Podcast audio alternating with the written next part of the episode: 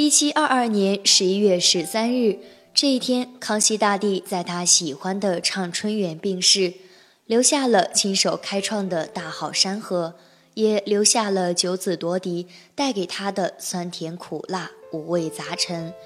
按照多子多福的观念，康熙是个福气大的皇帝。然而祸兮福所依，福兮祸所伏。他前前后后一共生了三十五个儿子。到他离世的那一年，还有二十个儿子。最年长的胤禔五十一岁，最小的胤密年仅七岁。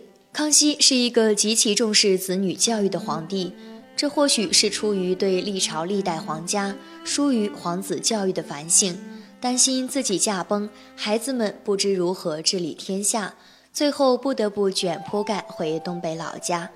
他放手让成年皇子参与朝政、处理政务，甚至带兵打仗。皇子们天生聪颖，再加上从小苦读，一个个精明能干、一表人才，长大了自然而然成为国家的栋梁。然而，这只是康熙的一厢情愿。他没想到，他的儿子们虽然有能力保大清江山永固，但能力大，野心也大。皇子们给他的晚年增添了无穷无尽的烦恼。看来儿子太少太蠢不行，太多太精明能干也很麻烦。皇二子胤禛在出生的第二年就被立为太子，到康熙四十七年第一次被废，整整当了三十三年的太子。在漫长的三十三年里，他的性格变得残忍、贪婪、骄奢、暴力。更可怕的是，他对不知道何时是头的太子生涯有了明显的不耐烦，在身边聚集了一股对皇权形成威胁的势力。晚年的康熙对自己的皇权倍加留恋，不允许任何人提前染指。康熙忍无可忍，第一次宣布废掉太子。康熙的本意应该是给太子一个警告，让他不要过于放肆，同时也在杀鸡儆猴。可康熙没想到的是，击杀了，猴子们却跳得更高了。他的这些举动为自己带来了更大的麻烦。太子被废，储位空缺，有能力的成年阿哥们一个个跃跃欲试，由此引发了康熙晚年著名的九子夺嫡事件。九子夺嫡或许是康熙皇帝始料未及的皇位争夺事件。又或者是他为了巩固自身皇权，不得已而采取的物竞天择、适者生存的政治手段。但不管九王夺嫡事件因何而起，诸位皇子都给了他无尽的伤害，让他从此彻底落入停尸数甲的担忧之中，害怕自己百年之后像齐桓公一样停了尸不能入殓，儿子们为皇位相互残杀，这种担忧恐惧。挥之不去地缠绕这个垂暮的老皇帝。首先，皇长子胤禔作为康熙皇帝皇子次序中的第一位皇子，被康熙皇帝给予了厚望。这个历史上的美男子，远比雍正王朝里演绎的要聪慧有为的多。太子胤禛首次被废的时候，胤禔认为嫡子被废就该轮到长子为处，他迫不及待地跳出来向康熙皇帝提出了。如珠应仍不必出皇夫手的建议，就像康熙王朝中演绎的一样，康熙皇帝大怒，他在众兄弟和父皇眼里成为小人。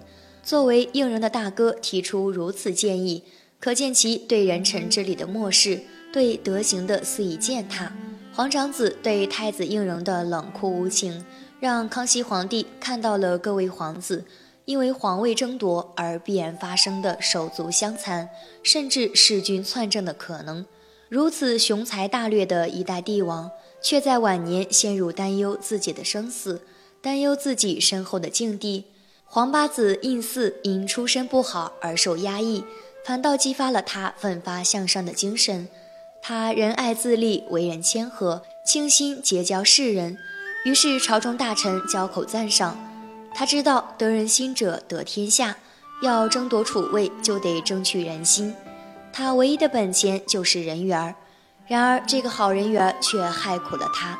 在争夺储位的过程中，拥有贤王称呼的皇八字胤祀，拥有着以上书房大臣佟国维、马齐为代表的众多朝臣支持，即使胤禛的太子之位还很稳固，即使康熙皇帝屡次打压胤祀对于皇位的竞争，即使支持胤祀的佟国维、马齐都受到了不同程度的惩罚和打压，围绕在皇八子胤祀身边的政治势力依然很强大，依然可以撼动整个朝局，甚至威胁康熙的皇权统治。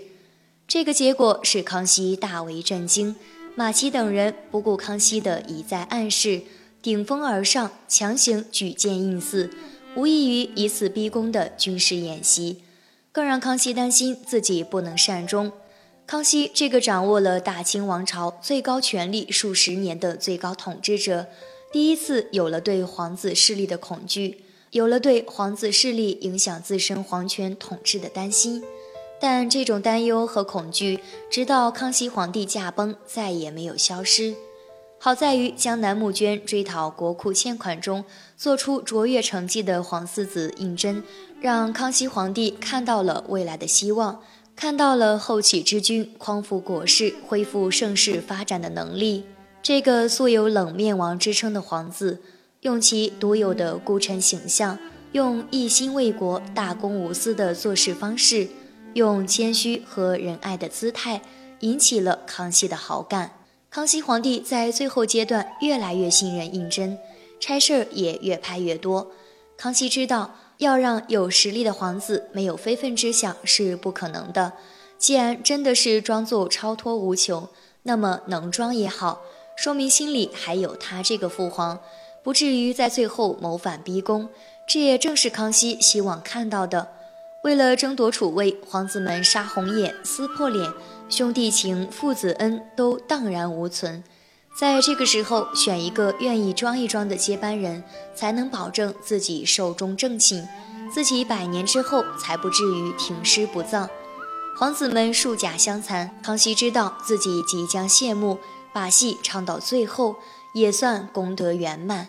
今天的分享就到这里，希望您能喜欢。